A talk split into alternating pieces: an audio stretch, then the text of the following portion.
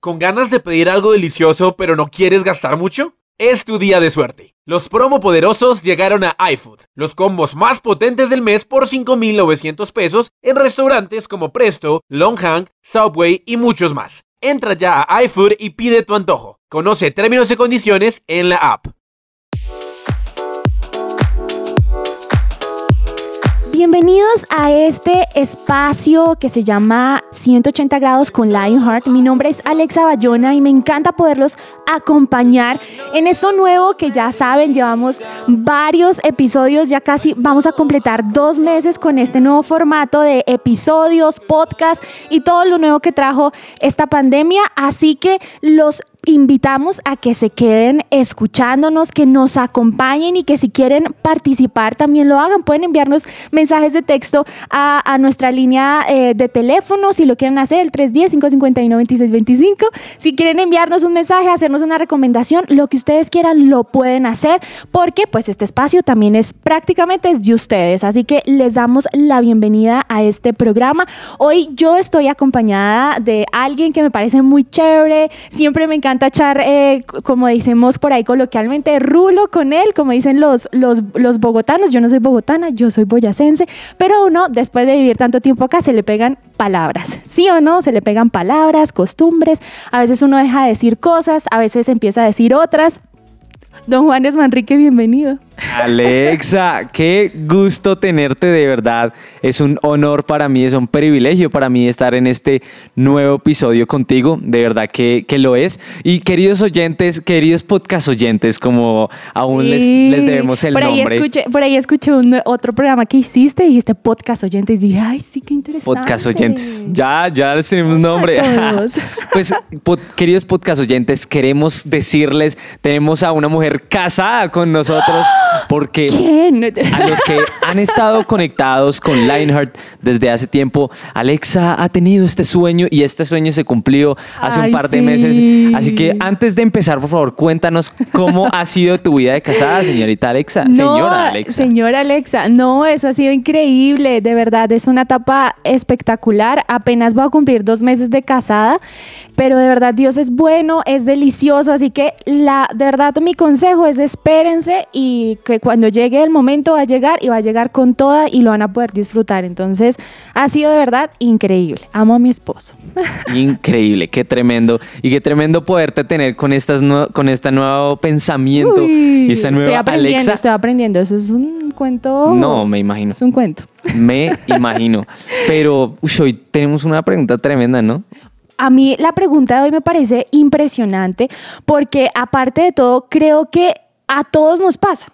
Y de hecho este programa quiero que sepan que es un espacio dedicado a responder preguntas que uno a veces se hace en su vida normal y que a veces de adolescente, incluso universitario, pues no sabe cómo responder.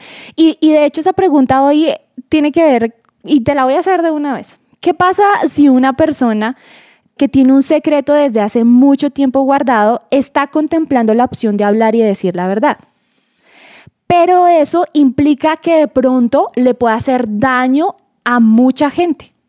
¿Tú qué harías? O sea, si tú fueras esa persona que está ahí, que tiene ese secreto guardado de hace mucho tiempo, aparte que cuando uno guarda un secreto que no es bueno, ¿sí? Porque a veces hay secretos que son buenos. Por ejemplo, em, guardo el secreto de que mi mamá le va a comprar un carro a mi papá. no sé, eh, no, ese es un buen secreto, ¿sí? Pero, sí. pero un mal secreto que normalmente es lo que a veces como que atormenta un montón, y si tú sabes que al decir la verdad eso va a afectar a muchas personas, ¿tú qué harías? Uy, sería muy, muy complicado. La verdad sería muy complejo porque pues es eso de más que me esté, hace, me esté haciendo daño a mí, es hacerle daño a otros. Eso, uy, me mataría de verdad. Entonces, uy, no, sería muy difícil porque está ese de, sácalo, sácalo, pero pues si le voy a hacer daño a alguien, mejor no. Pero yo, yo quiero hacer otra contrapregunta y es, ¿y si guardándolo estás haciendo aún más daño? Porque eso puede pasar, eso puede pasar, que cuando uno, o sea, uno guarda el secreto. Voy a dar un ejemplo muy sencillo. Le dijiste mentiras a tu mamá, ¿sí? Que eso pasa mucho en la adolescencia y aun cuando uno es adulto cae a veces en eso. Le dices mentiras a tu mamá. Ya con el hecho de decir mentiras, estás haciéndole daño, ¿sí? O sea, estás ocultando algo. Pero si ocultar esa verdad también le haría el triple daño a tu mamá, o sea, ahí es como, pues yo prefiero aguantarme esa, esa situación incómoda, esa situación difícil, a permitir que eso se vuelva en algo más grande, ¿no crees? Claro, claro, eh, entiendo, entiendo y no estoy de acuerdo. La verdad es que decirlo sería mucho más fácil y realmente libera, pero es una decisión muy compleja tomarlo en el momento y tomar esa valentía de decir, ok, o sea, lo, lo, lo voy a expresar, lo voy a liberar ahí es, es complejo. Es, es, complejo y es difícil también porque hay otro punto que durante este episodio de hoy vamos a seguir eh, abordando y es que finalmente, como lo decíamos al comienzo, cuando tú guardas un secreto es porque algo estaba mal o porque algo estuvo mal, ¿cierto? Y eso de alguna manera va a hacerte daño a largo plazo. O sea, o sea, en un tiempo largo va a hacerte daño porque no sabemos qué cantidad de cosas vas a empezar a creer tú de ti mismo si sigues guardando eso que está ahí y que sabemos que exponerlo a la luz no va a ser tan fácil, no va a ser sencillo, va a ser doloroso, pero si te puede llevar a un estado mejor, pues ¿por qué no hacerlo? ¿Te, ha, pasado eso de los que dicen, no, no quiero montarme a las montañas, valga la redundancia, a las montañas rusas, a mí no me gustan los parques de diversiones? Y hay unos que realmente dicen, no lo hago. Y hay otros que dicen, pues yo tengo miedo, pero el miedo hay que enfrentarlo. ¿Tú de cuál, es cuál, cuál eres tú? Uy, el, no, el segundo, el segundo, la verdad porque, uy, yo sí le tengo mucho miedo a las montañas rusas. a las alturas me dan pavor. Pero de, eh, no más con estar, estar en un plan con amigos, ya es como, bueno, está bien, vamos a tratar. Y salgo terriblemente asustado, pero es como, bueno, la, la hice. Si quieren ustedes participar en esta conversación, esto también va a estar saliendo en YouTube, así que tienen que estar pendientes. Si quieren responder ahí en los comentarios y, contarnos ustedes de cuál equipo son. Yo, yo soy de las que voy y soy feliz viéndolos a todos gritar de las montañas rosas, pero no, a mí no me inviten, gracias. para mí ir a Disney no, no sería un negocio, por ejemplo. o sea, no, gracias. Pero retomando el tema, creo que a veces nos toca hacer como ese, o sea, tomar la decisión o salto y enfrento la situación o pues me quedo guardando ese secreto o guardando cosas que me pueden estar haciendo daño. Y de hecho, el título de este podcast o este episodio, programa de hoy, se llama El secreto en el verbo. En el verso. En el verso. El secreto era para, en el verso. Era para, que, era para que Juanes estuviera atento. Para todos los que me conocen, siempre digo mal el título, pero por eso no se guíen de mí, guíense por favor del que me acompaña, en este caso, Juan Manrique. Entonces, el secreto en el verso. ¿Listo? Parte uno. Así que, por favor, queremos que nos sigan acompañando porque sabemos que este tema de conversación es bastante interesante y quiero arrancar con una, ya entrando en grosso modo, con una pregunta y, es, ¿será que somos conscientes del poder, del poder que tienen nuestras palabras en el día a día? Alexa, yo creo que no. La verdad, yo creo que no, porque nosotros como seres humanos somos seres muy emocionales y no está mal, porque justamente Dios nos creó de esa manera, con emociones. Pero una cosa es tener emociones, otra cosa es dejarnos manejar por esas emociones. Y tristemente muchos somos así. O sea que nos dejamos llevar por la emoción. Entonces estoy muy feliz, uy, no, entonces amo a todo el mundo. Pero cuando estoy muy enojado puedo llegar a herir a todo el mundo porque no cayó mi boca. Entonces, al no ser conscientes de, de, de las palabras que podemos decir por esas emociones, ya después al pensarlo es como, ay no, ¿qué dije? Y tremendo porque eso, eso que tú dices es impresionante. Cuando uno está bien, uno dice, ay, Dios me ama, amo a Dios. ¿Cierto? O sea, no, y estuve feliz y todo fue increíble y disfruté la montaña rusa y etc. para dar un ejemplo. Pero, pero cuando la cosa no sale tan bien o como tú dices, digo cosas que no debo decir, ah, pasa algo que no debe pasar, entonces ahí Dios es malo. Entonces, creo que las palabras sí tienen poder, poder para convencerte a ti de algo bueno o poder para convencerte de hacer algo malo también, o de pensar lo correcto o de pensar lo incorrecto. Y es que, ¿cuántas palabras negativas crees y crees que decimos al día? O sea, ¿cuántas negativas, cuántas positivas? O si decimos más positivas que negativas. Uy, yo creo que más, más negativas, ¿sabes? O sea, siendo muy sinceros, si hiciéramos una encuesta en toda Bogotá sería más difícil como, por ejemplo, para aquellos que nos están escuchando de otros países, en, este, en esta ciudad hay un sistema de transporte llamado Transmilenio que antes ah, de pandemia era el motivo de la queja. Ahora después de pandemia peor por todo lo que mm, conlleva la pandemia, pero yo creo que por eso es como la situación siempre es terrible y no hay algo bueno que sacarle. Y si lo sacas, todo el mundo dice, "Ay, no, pues tan tan tan positivo." Y en vez de contagiarlo, más bien como que se eh, sí, como que uno se con, el positivo se contagia de ese negativismo y es como es difícil. Miren, aquí Alexandra Bayona López tiene un defecto horrible respecto a la negatividad. y me va a confesar en este episodio. Confesiones. Confesiones con Alexa. Y es que resulta que yo tiendo a a mí me gusta hacer las cosas rápido. ¿Sí? O sea, o cuando estoy ocupada me gusta sacar todo rápido, o si tengo muchas cosas listas de tareas en mi cabeza, me gusta hacerlas rápido y tiendo a ser negativa con las demás personas. Entonces soy toda, no, es que tú no hiciste eso, ¿sí? ¿Y, y, por qué no me ayudas? Y entonces las personas son como, pero si te ayude porque no viste las cosas buenas que hice. Y entonces yo vuelto a mirar y digo, ay, sí, por ejemplo, voy a dar eh, aquí una, una, una ilustración. Mi esposo Em, y, amor, ¿y, por qué el reguero aquí en el baño? Yo odio tener el baño desordenado. Entonces, ¿y por qué haces la toalla así?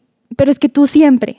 Y me dice, pero ¿cómo así que siempre? Yo estaba ayudando a lavar la losa, yo estoy ayudando a lavar la losa. Y digo, ay, sí, es cierto, qué negativa soy, porque todo el tiempo busco, o sea, como que mi inconsciente, porque quiere hacer todo rápido, dice como, usted no lo hizo, usted no lo hizo y todo es negativo y todo es terrible. Pero sí creo que es muy cierto que uno deja, se deja contagiar más fácil por las cosas negativas que por las cosas positivas. Pero a Juanes, ¿qué le pasa? ¿De qué forma es negativo? Ay, no, santo no es. Sí, ay, No, sí, no, para nada. De hecho, no, quizás no en ese aspecto, pero sí puedo llegar a quejarme mucho. La verdad, siéndote muy honesto. No, pero yo también soy una quejona. O sea, ahí en, ese, en esa escena, ilustración que les cuento, soy re quejona. O sea. Definitivamente, Alex. ¿Qué pasa? Mentiras.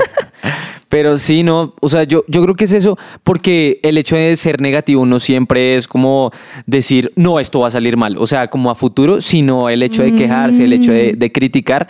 Entonces yo creo que esas palabras negativas se pueden definir como palabras que no construyen. Entonces, por ejemplo, que yo ¿qué voy a sacar diciéndote, es que esta pandemia, Let's, así, no terrible? Pues que, que, que, así hablarían las tías. yo sé, yo sé. Porque yo hablo como tía a veces. Entonces, ¿qué, ¿qué, saco con eso? ¿Sabes? Eso, eso es negativo porque no construye.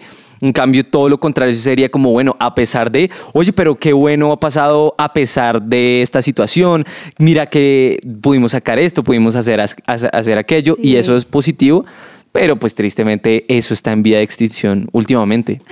y, lo, y lo interesante es que así como uno tiene esa actitud negativa hacia los demás, uno tiene muchas veces y creo que eh, eso nos pasa muy seguido y si no es a diario y todos trabajamos con eso, que uno tiene una actitud negativa hacia uno mismo todo el tiempo. Entonces, eh, no sé si te has encontrado en escenarios en los que el estrés, la presión o lo que sea que estés viviendo, una crisis, un desierto, lo que sea que no sea fácil, hace que tú digas cosas de ti mismo feas. O sea, que te digas inconscientemente, a mí me ha pasado como, ah, mucha boba. ¿Sí? Eh, a veces me pasa, por ejemplo, que se me resbala algo en las manos y preciso es de cristal. Ay, perdón, le pegué aquí a la mesa y si escucharon el ruido fue porque... Mire, mire, ya se rompió. Eh. Pero sí, o sea, se me resbala algo de cristal preciso y se me rompe. y, y, es como, y ahí inmediatamente no sé si a ustedes les sucede, pero ustedes piensan todas las palabras habidas y por haber malas acerca de ustedes. O sea, es como, eh, eh, eres el peor, pero porque lo cogiste, pero siempre te pasa lo mismo, pero porque eres lento, etc. No, no sé si a ti eso te pasa o de qué manera te pasa también.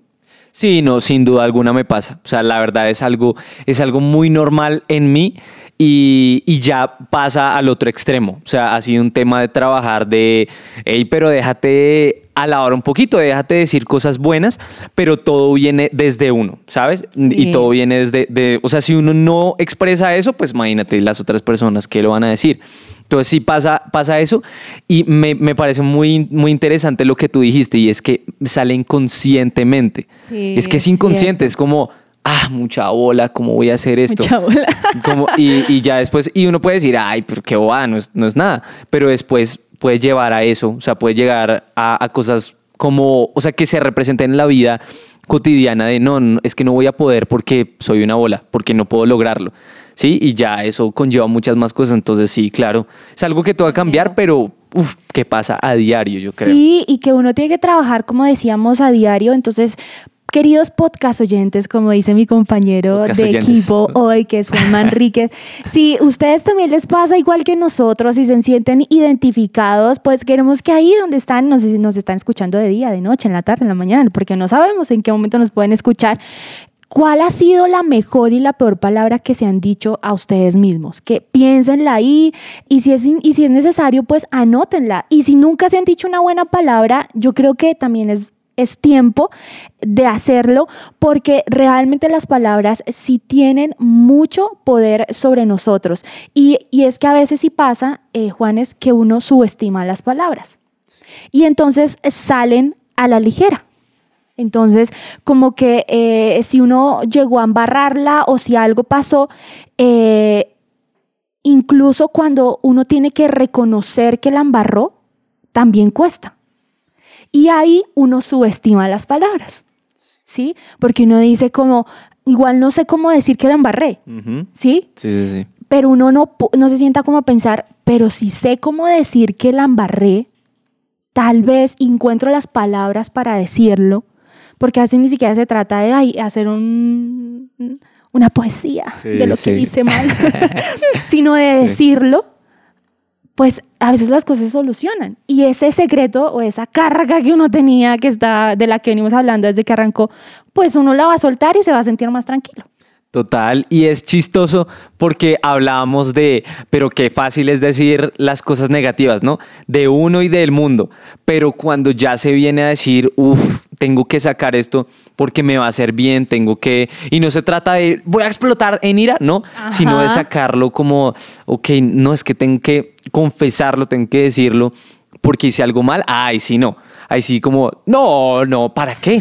¿Para qué? ¿Quién va a querer escucharme? Yo, yo sé, y lo, y lo otro que es muy interesante también que se, y que tiene que ver con ser, con, o sea, con pensar negativamente, es que normalmente cuando uno se ha equivocado, la ha embarrado, uno cree que la parte que lo tiene que escuchar va a reaccionar de manera terrible, te va a dejar de hablar, te va a ignorar y piensa en todos los ejemplos eh, eh, que, que puedan haber con los papás, con los amigos, o sea, y uno sufre, uno adolescente debo decir, un adolescente sufrió o sufre, si ustedes sufren todavía con eso, y es, ¿cómo le voy a decir a mi amigo que le conté su secreto o que la embarré? Me va a cortar su amistad, me va a ignorar. ¿Sí o no? Que uno, es, todo dramático. Pero drama, ahí viene Shakespeare con toda de, oh, no puede ser. Pero yo ahora sí quiero pasar a, o sea, ya habiendo hablado de, de, que es tan fácil ser negativo respecto a otras personas, hacia mí mismo, lo difícil que a veces es reconocer que la embarramos, ¿sí? Y cómo eso se puede volver en algo negativo en nuestra contra, porque cargamos con esa, eh, con esa costal literal, es, un, es una carga demasiado pesada cuando uno puede sacar eso malo que hizo o esa embarrada que cometió. Pues pasamos a lo importante y es ¿por qué nos cuesta entonces reconocer ante Dios las veces que, nos, que la hemos embarrado? Porque esto ya es otra cosa, ¿sí, o no? Porque igual la Biblia dice que Dios todo lo ve, o sea, Dios todo lo sabe. Entonces, la, pregunta para todos, y no solamente, no somos Juanes y yo aquí sentados, y Germán que está aquí escuchándonos también, nuestro, nuestro querido máster, haciéndoles a ustedes la pregunta y señalándolos, no, porque de hecho nos la estamos haciendo nosotros también. Y es porque a nosotros nos cuesta un montón reconocer ante Dios las veces que la embarramos. Pues sabes, Alexa, yo lo voy a hablar desde mi punto personal y es porque pienso que. Juan es esta. O sea, estamos en estos Lionheart confesiones. Esto solo está. 180 grados. Entonces, es más que todo por esa culpabilidad de decir, no, o sea, Dios es todo lo bueno conmigo y yo voy a hacer mm. esto.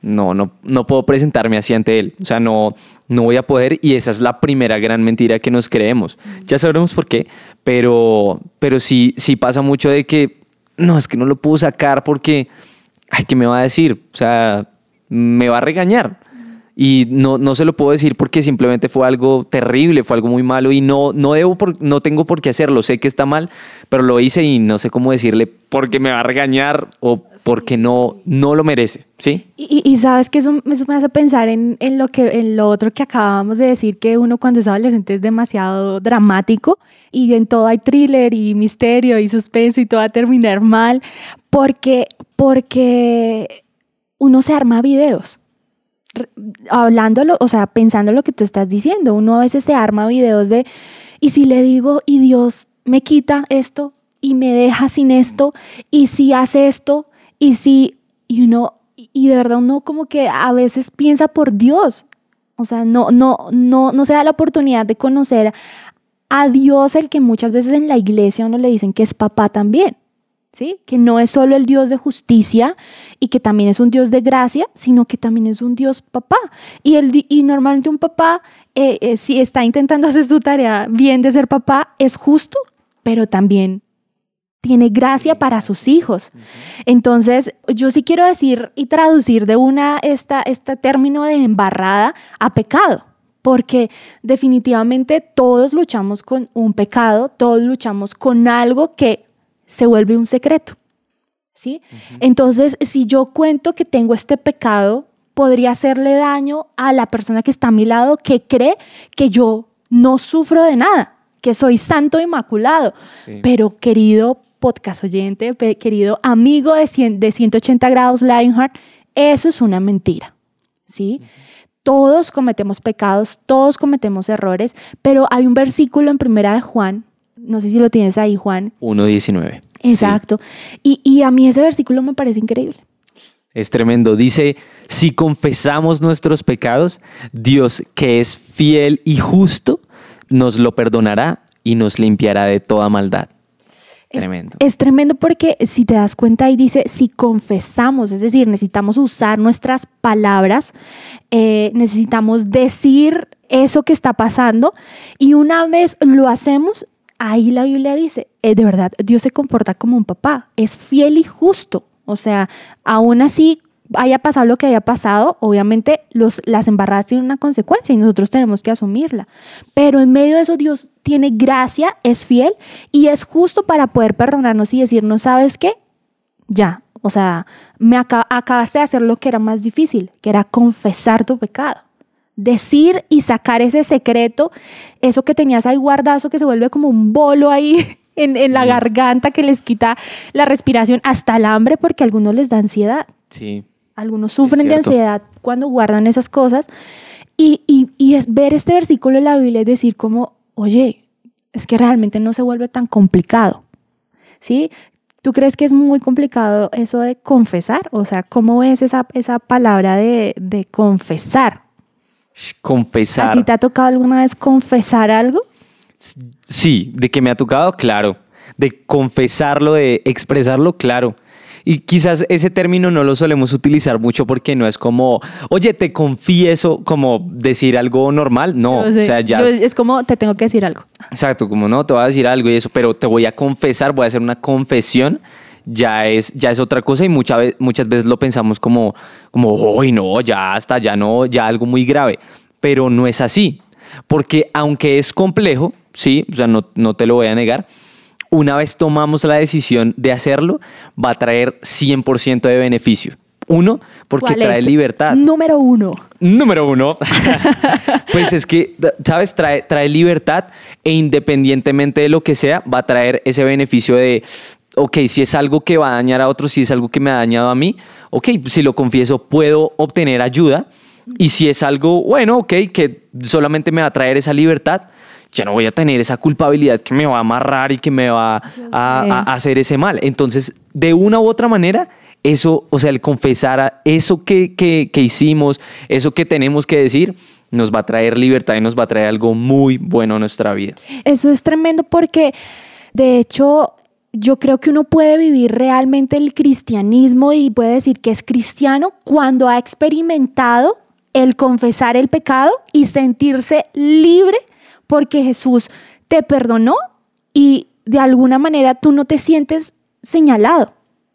Entonces ahí es cuando uno puede decir, Dios mío, estoy viviendo como genuinamente como un cristiano que sabe que es un santo que a veces peca, ¿cierto? Que, es, que es santo porque Jesús lo llamó santo, ¿sí? No por sus acciones, sino por la gracia y la obra de Jesús en la cruz. Te llama santo, pero al mismo tiempo tienes la libertad de que cuando la embarres, confieses.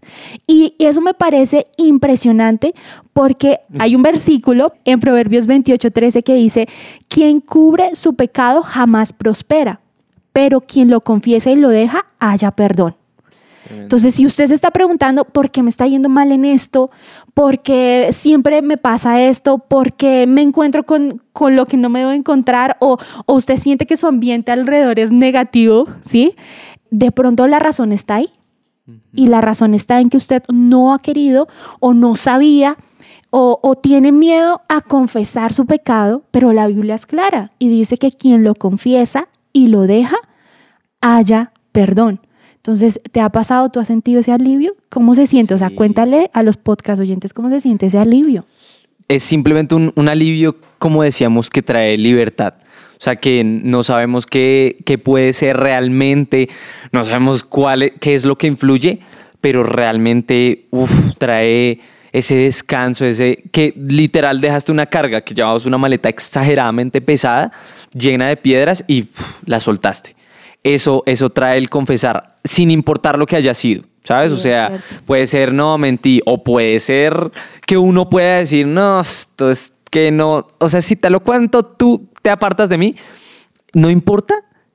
Al confesarlo y al dejárselo a Dios, podemos dejar, eh, o sea, dejar esa carga y sentir ese alivio, esa, esa paz que la Biblia dice que sobrepasa el entendimiento humano. Wow. O sea, nosotros pensamos que la paz, la palomita blanca y todo, pero, o sea, la paz que... es una representación visual. Exacto. Pero lo que trae el Espíritu Santo, una vez confesamos ese pecado, trae, trae ese alivio, ese alivio. Tremendo porque también hay algo y es que usted no la va a embarrar una sola vez, usted la va a embarrar muchas veces. Eso significa que muchas veces va a tener que practicar el confesar su pecado y muchas veces va a ver cómo Jesús es capaz de redimirlo aun cuando su pecado haya sido el que haya sido. Igual para Dios todos los pecados son iguales. Pero si usted decide hacerlo, eso va a traer alivio diario a su vida porque uno diariamente se equivoca, ¿sí? Diariamente toma una mala decisión, diariamente hace una mala mirada que usted supo que, usted supo que estuvo mal y que hizo sentir mal a otra persona o, diariamente usted puede ofender a alguien sin haberlo querido y, eso es un pecado, ¿sí? Porque usted la embarró, dijo palabras que no tenía que decir o se equivocó y usted tiene que saber y conocer que parte de, seguir a Jesús es entender que podemos confesar nuestros pecados y que podemos ser libres de eso.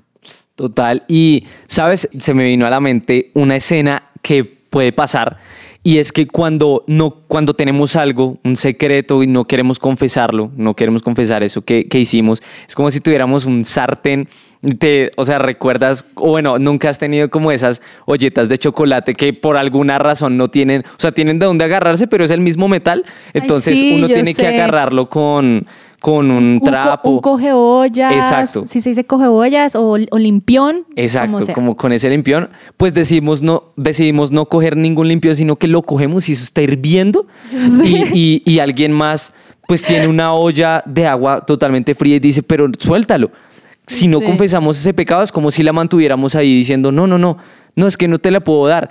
Pues cómo va a quedar nuestra mano. Pues nos la vamos a quemar completamente. Entre más tiempo dure ahí, pues más tiempo, menos piel tenemos. Entonces es igual.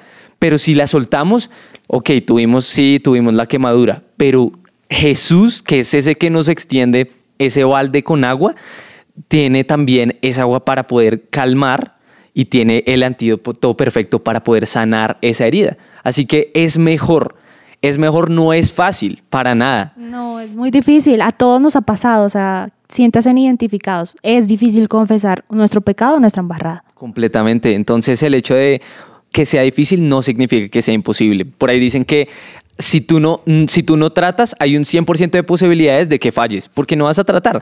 Pero si tratas, bueno, vas a mirar qué tal sale. Lo peor que puede pasar es que te quemes mucho, que te duela mucho, pero va a sanar. Exacto. Y lo peor que sí debería ser lo peor, que debería salir huyendo uno, es acostumbrarse a vivir con culpa, con remordimientos, eh, creyendo mentiras acerca de, del Dios que es real, que nos ama y que fue capaz de entregar a su hijo por amor a nosotros y que va a ser capaz de perdonarnos. Entonces, eso sí sería grave, quedarse con esa mentira y ese engaño eh, acerca de Jesús. Pero yo sí quiero dejar unos puntos hoy antes de cerrar este podcast, episodio que estuvo muy buena, estuvo muy interesante esta conversación. Chévere. Sí, me gustó. y es dejarles algunos puntos de qué cosas podemos hacer para confesar nuestros pecados, porque ya sabemos que eso trae cosas negativas, que hace que nosotros hablemos de forma negativa, que no deja que nos veamos como Dios nos ve y que de alguna manera también eh, nos pone una carga que no nos deja libres. Pero, ¿qué podemos hacer para confesar nuestros pecados? Y yo les voy a dar el primer punto. Cuéntanos, El primer punto tiene que ver con dejar de engañarnos a nosotros mismos y ser conscientes de nuestro error, es decir, de ese pecado. ¿Por qué? Porque cuando uno ahí sí se convierte en una llaga. Ahora voy a voltear la historia de tu olleta de chocolate. Porque cuando uno se acostumbra a decir pecado, o sea, a decir pecado, ¿no? A cometer un pecado o a embarrarla, pues listo, ya, cogí la olleta, me quemé la primera vez, cogí la olleta, me quemé la segunda vez. Entonces se puede volver una costra ¿cierto? Entonces la próxima vez que lo cojo ya no sentí nada y ya no me importa nada. Y entonces ya esa culpa o eso que había o que yo era consciente que estaba haciendo mal se vuelve en orgullo. Entonces no confieso nada, no soy consciente y pues así vivo mi vida y así estoy bien, con callo y todo, pero estoy bien. Pero estoy bien. Pero entonces la primera es dejar de engañarnos a nosotros mismos y dejar ese orgullo, abandonar ese orgullo que empezando por eso también es un error y es un pecado y ser conscientes que tenemos un error todos cometemos error y eso no nos hace menos, nos hace más. No, simplemente cometemos un error como cualquier otra persona y estamos en todo nuestro derecho y de obligación, diría yo, con Dios por el amor que Él nos tiene a confesar ese pecado. Total, y tremendo eso porque uno puede pensar como, no, no, no, pues si, si queremos lo hacemos. No, es que es necesario. porque, o sea, Dios es tan bueno que Él les dice como, no, o sea, no te va a regañar ni nada, solo dímelo. O sea, dímelo y te voy a sanar. Pero justamente estamos hablando de eso. Y el segundo paso es reconocer ese error genuinamente. Genuinamente porque uno puede decir eso como, no, pues hágale, confiéselo a Dios y dale, dale. No, Dios, que es que me dijeron que es que te lo dijera. No, o sea, de verdad es como... No, Se vuelve una tarea. Exacto. Y no es una tarea, porque en la Biblia dice que Dios mira el corazón, Dios busca las intenciones del corazón antes que cualquier palabra entonces sepamos que, oiga, lo que estoy haciendo de verdad me está haciendo mucho daño, pues vamos a, vamos a confesarlo, vamos a reconocerlo. Y lo que decías tú, Alexa, como no hay que hacer un poema de, oh querido Dios. Imagínate, no. Esta mañana. Este, exacto, sino llegar y como a sus propias palabras, como a un papá, ah, papá la embarré, pero mira, o sea, esto es lo que está pasando y no puedo dejarlo, no puedo dejar de hacerlo. No sé por qué lo hice, pero lo hice y necesito de tu ayuda. Tremendo porque de hecho esta, esta semana en Instagram le hacían una pregunta a alguien eh, de influencia en redes sociales, alguien cristiano, y le decían como, bueno, ¿qué es orar? Y esa persona decía algo muy chévere y es como pues, orar es simplemente ser tú quien eres tú y como tú hablas delante de Dios, obviamente con todo el respeto, pero a veces hemos convertido la oración en una cosa que no es cuando es algo de verdad muy sencillo de practicar. Entonces, si sabemos que es algo muy sencillo, al, al hacerlo podemos confesar nuestros pecados de esa misma manera, ¿sí? Es orar, es contarle a Dios algo que nos está pasando y nos pasó y cómo Él podría ayudarnos. Y el tercer punto tiene que ver con reconocer el amor de Dios, ¿sí? En, el que creemos y, el cual hemos decidido seguir, porque finalmente de nada serviría que tú fueras a donde tu papá, por ejemplo, la embarraste, cometiste un error, y vas y le confiesas el, el, pecado o le, o le dices, mira papá, es que... Eh, de hecho me acordé de una historia de una niña que rompió algo, un cristal, no fui yo, pero por eso me identifiqué. No. pero rompió un cristal y la hermana se dio cuenta que había, que había roto el cristal, la hermana mayor, y la empezó a chantajear. Entonces empecé a decirle, ay, eh, usted rompió eso y esto no le ha dicho a mis papás, entonces como usted no le ha dicho, pues yo, yo, yo les voy a decir, entonces deme, deme esto para que yo no cuente su secreto, deme esto para que yo no cuente su secreto. Y chantajeó tanto a la niña que un día la niña dijo, ya no más. O sea, como que fue consciente de que estaba siendo atrapada y dijo, ¿qué puede ser lo peor? Pues que mi papá me, me, regañe o me castigue o algo pase. Y ella fue y le dijo a su papá, papá, es que rompí esto. Y se lo confesó. Y el papá dice, no, yo ya sabía. Tranquila. Entonces la historia dice como que el papá la abrazó y ella dijo, no puede ser, esto era confesar porque no lo hice antes. Entonces creo que esa es parte de este proceso, entender que cuando confiesas el pecado, Dios te va a recibir con un abrazo, Dios te va a dar amor y seguramente tendrá que corregir algo y tendrá que guiarte a corregir algo y eso a veces duele, pero no significa que Dios no te ame. Totalmente, qué, impresionante. Y hay otro punto y es el hecho de confesarlo audiblemente. Wow. decirlo, o sea, las palabras, sí, que bueno, les presento a sus pliegues vocales, cuerdas vocales, eh, este, las tenemos en la... Ah, no, no, ya, es que, Juan, Enrique, Juan Enrique practica lo que se llama el canto, entonces él sabe dónde están todos los pliegues. Pues no todos, pero. Pero pues la mayoría. Más que la gente normal del común, sí. Entonces, es confesarlo audiblemente. Y primero a Dios. Y podríamos, podríamos decir como, no, pues es que algo tan simple como que no lo vemos, pero yo una vez le escuché a una persona de, de, mucha influencia en mi vida diciendo, es que Dios es Dios, Él no se va a, a no se va a rebajar a una figura humana. Él se hizo Dios en Jesús y en Jesús podemos ver a Dios. Pero Dios increíble está contigo y está con nosotros en donde, a donde quiera que vayamos. Así que en donde estés en este momento, en donde estemos en, cada momento, podemos simplemente arrodillarnos, podemos estar parados como, como tú decías, eh, estando como nosotros somos y decirlo, Señor, esto pasó, ayúdame. Decirlo tal cual que fue lo que pasó, cómo pasó, porque mientras todo eso lo saquemos, va a traer liberación. Y aunque Dios ya lo sabe, él, él, ama que le contemos esas cosas, como de, yo ya sabía, pero qué bueno que me lo cuentes en tu perspectiva. E, eso es impresionante y también es, es, yo le agrego una cosa a confesar audiblemente y es que el diablo, que es nuestro enemigo número uno, debe escuchar que nosotros estamos confesando ese pecado con el cual él nos quiere mantener amarrados toda la vida. Una vez confesado, el diablo queda desnudo, al descubierto, ya no tiene nada en contra mía. Entonces, esa también es, una, es, para pensarlo, es yo no quiero que, que haya un acusador, o sea, no quiero tener un acusador.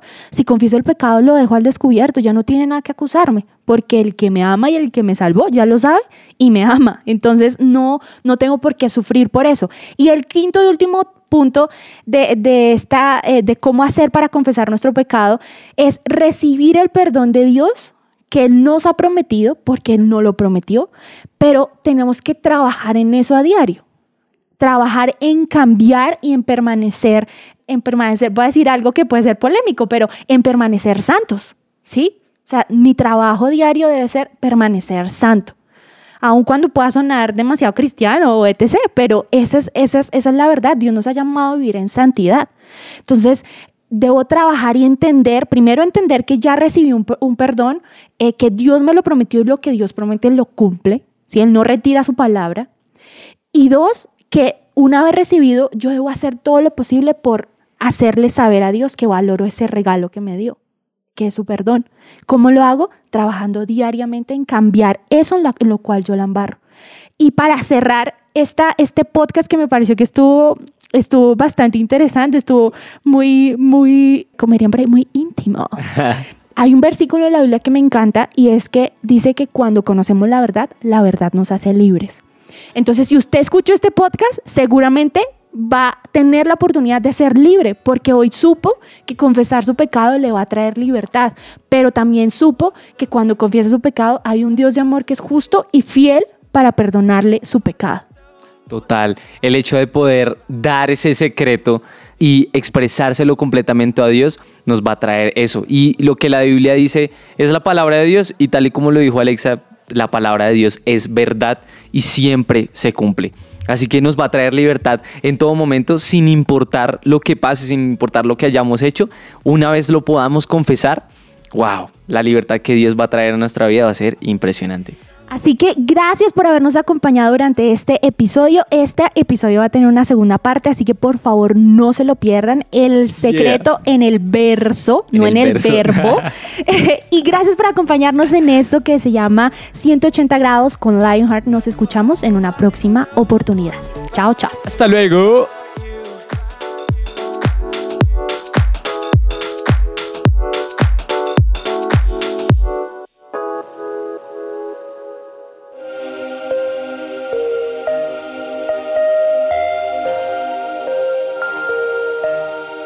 Vemos una generación que unida es un ejército devastador e incansable. Un ejército que lucha sus batallas con ojos cerrados. Vemos una generación que al salir el sol ellos salen con él. Su motivo, expandir su nombre. No descansarán hasta que cada corazón viva por Jesús.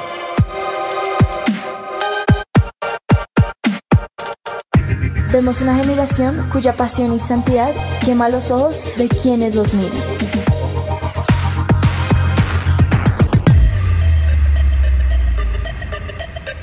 Vemos un ejército que no le teme a la muerte, porque saben que sus vidas están en la mano de Dios.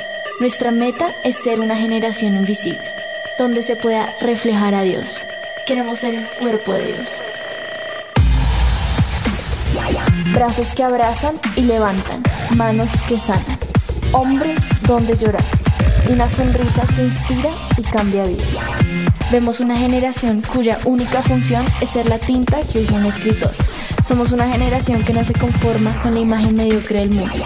Vemos una generación cuyo corazón sigue a león y un ejército que no le teme a los planes. Somos Lionheart.